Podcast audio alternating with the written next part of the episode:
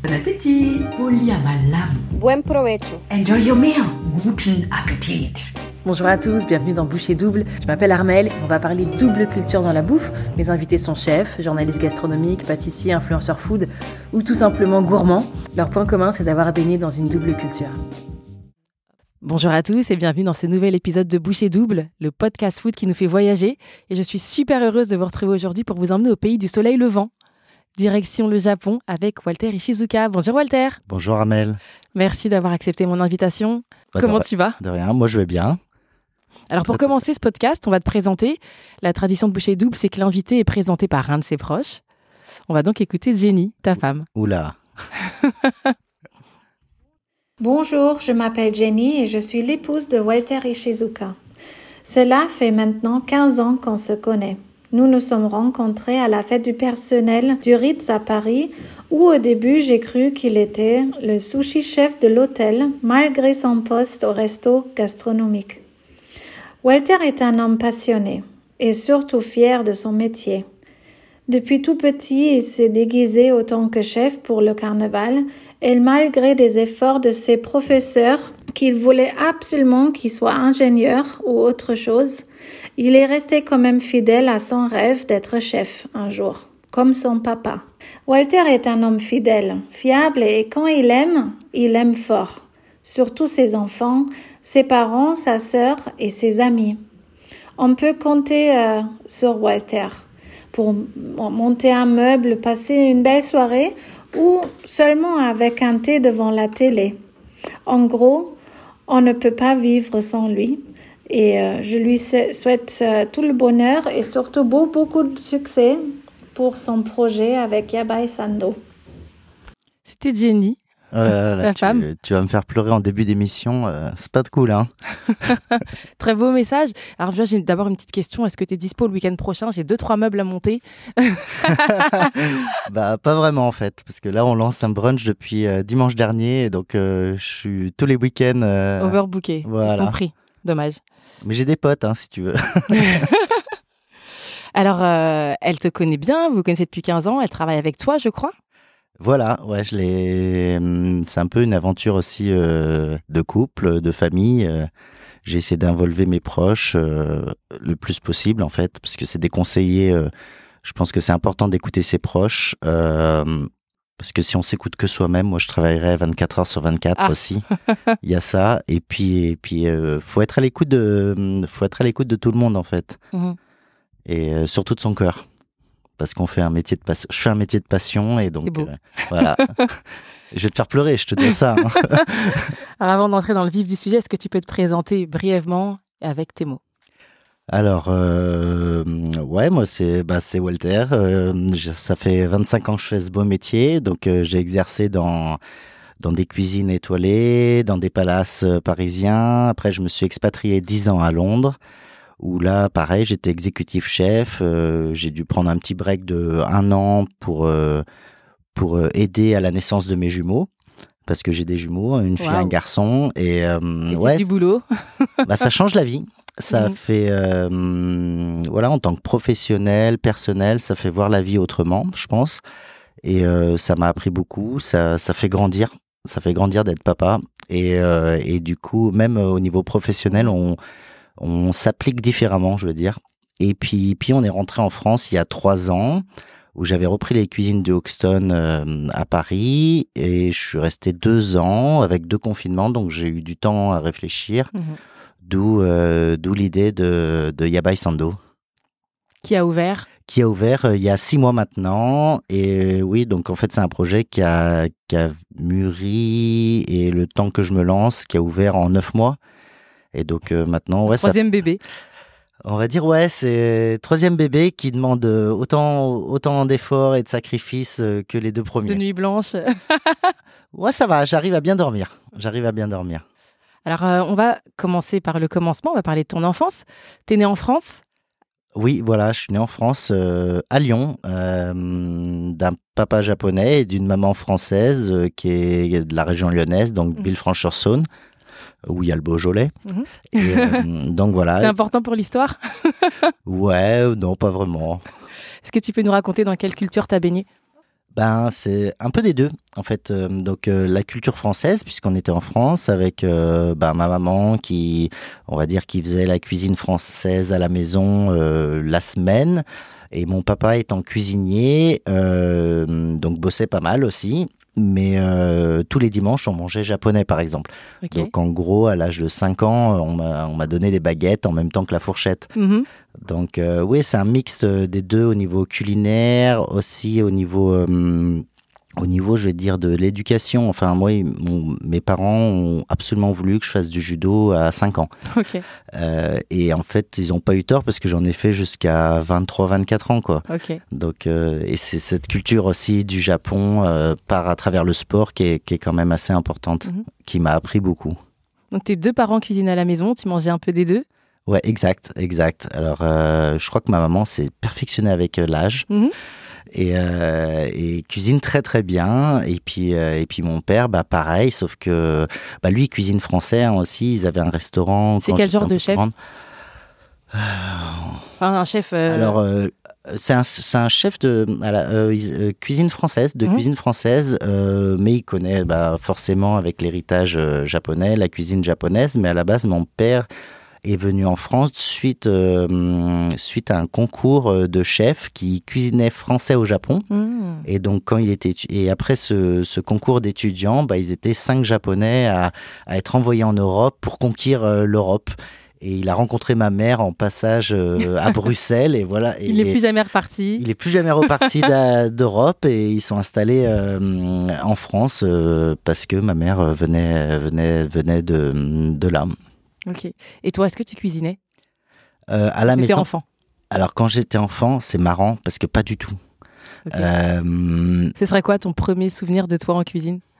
Mon premier souvenir de moi en cuisine, c'est. Hum, allez, c'est faire des crêpes avec ma maman et pas avec mon papa mais euh, mais c'est venu plus tard en fait. En fait, j'ai tout le temps été attiré à beaucoup manger ou donner deux trois coups de main, mais là où j'ai vraiment pris conscience, c'est quand mes parents avaient un restaurant quand j'étais au début de l'adolescence. Ils ont eu un restaurant pendant pas mal d'années, et là donc je faisais euh, pendant qu'il y en avait qui allaient, voilà, qui étaient chez eux le vendredi et mmh. samedi soir, euh, moi j'étais, je faisais la plonge chez mon mmh. papa et ma maman. Un peu de mise en place. Euh... Le mise en place, ouais. Je faisais les premiers bouillons euh, à 12 ans, à 13 ans, bah, on apprenait les sauces, donc ouais, très mmh. jeune. Donc, et je voyais pas me faire autre chose. Alors, si je te demande le goût de ton enfance, c'est quoi alors? Est-ce que c'est un plat de la semaine cuisiné par ta maman ou est-ce que c'est une petite spécialité japonaise de ton ah, papa? Alors, c'est je vais répondre euh, pas vraiment à la question, je veux dire c'est pas le goût, c'est l'ego.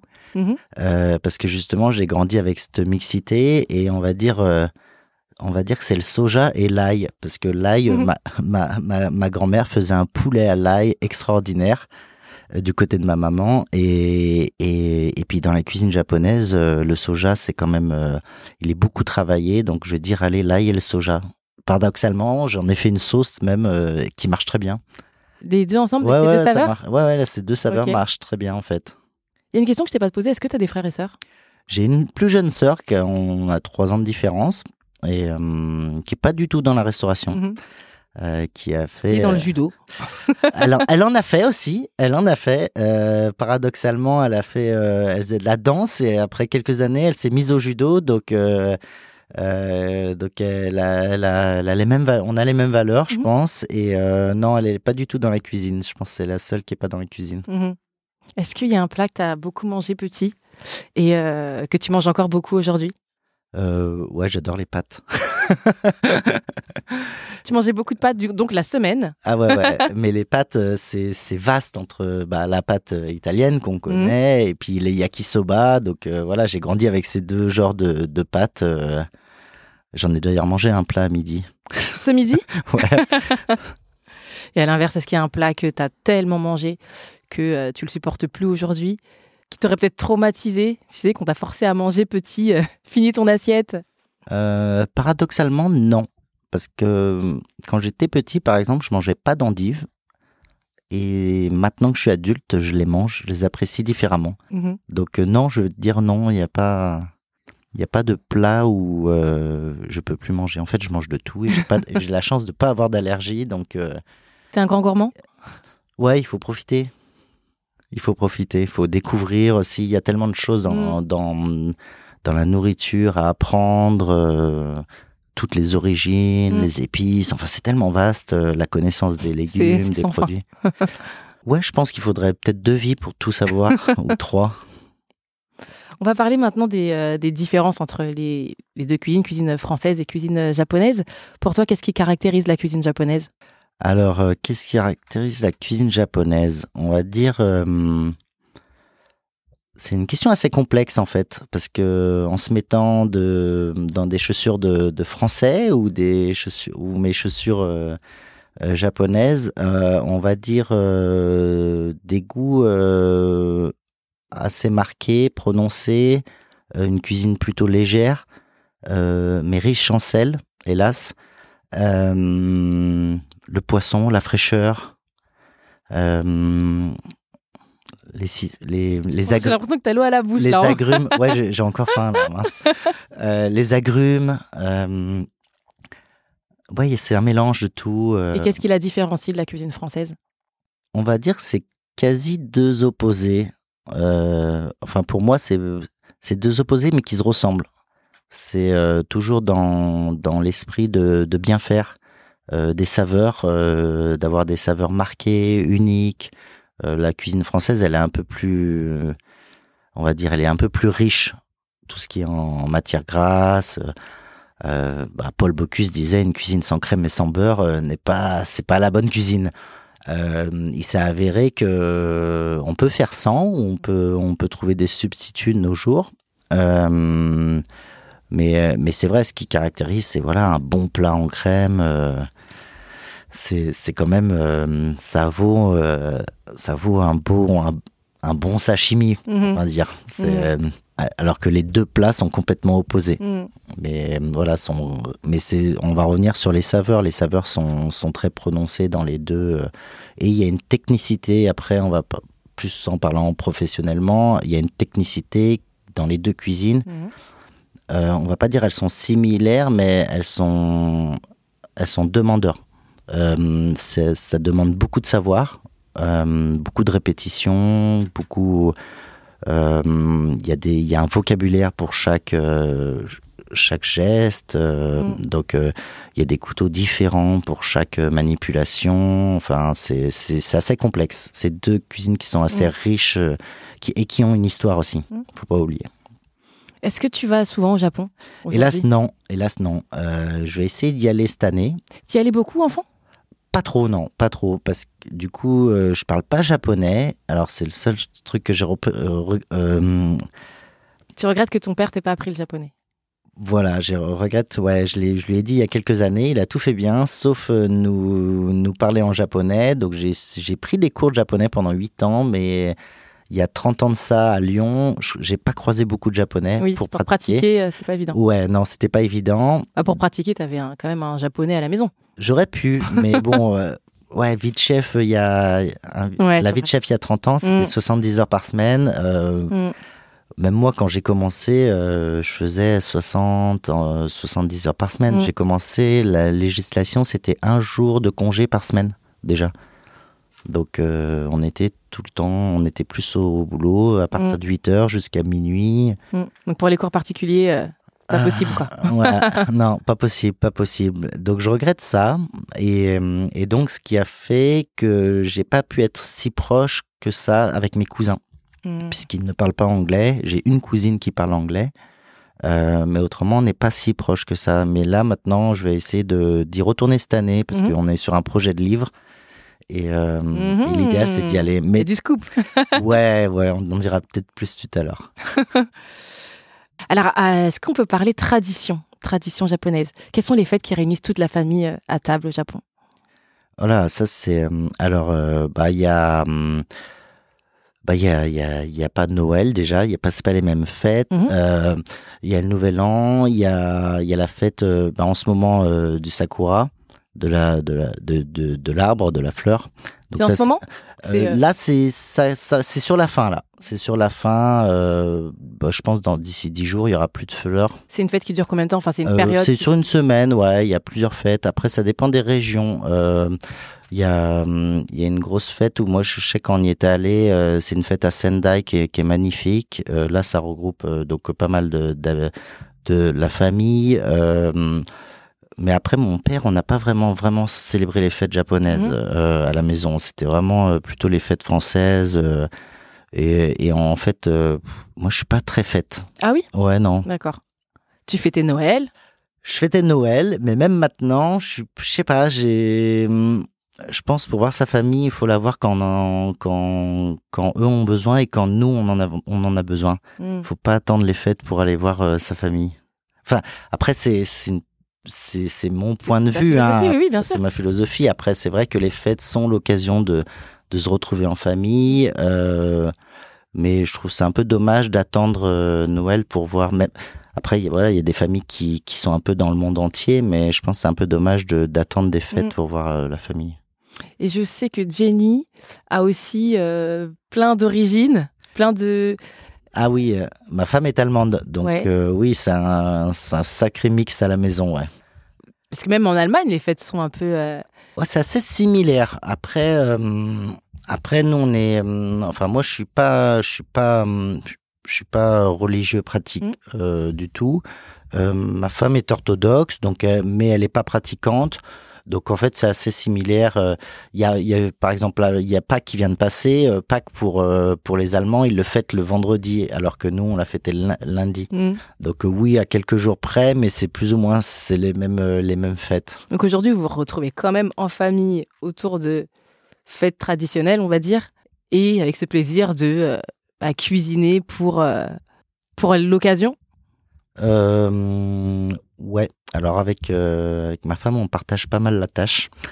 Euh, mais oui, on, en général, oui, on cuisine, euh, on cuisine quand on fait les fêtes. euh, on n'en fait pas souvent des fêtes parce que j'ai un métier qui Mhm. justement les fêtes euh, dans la restauration, on est plus souvent au travail Au que restaurant. euh, Mhm. en famille et c'est pour ça aussi mon ma philosophie de pensée peut-être c'est dû à ça en fait que bah, on n'attend pas les fêtes pour voir sa Bien famille parce que la plupart de ma ça fait 20 plus de 20 ans que j'ai passé sur 20 ans, j'ai peut-être dû passer euh, quatre Noëls en famille. Hmm. Donc euh, c'est pas pour moi les fêtes ce sont pas périodiquement Mm. un, un temps en famille.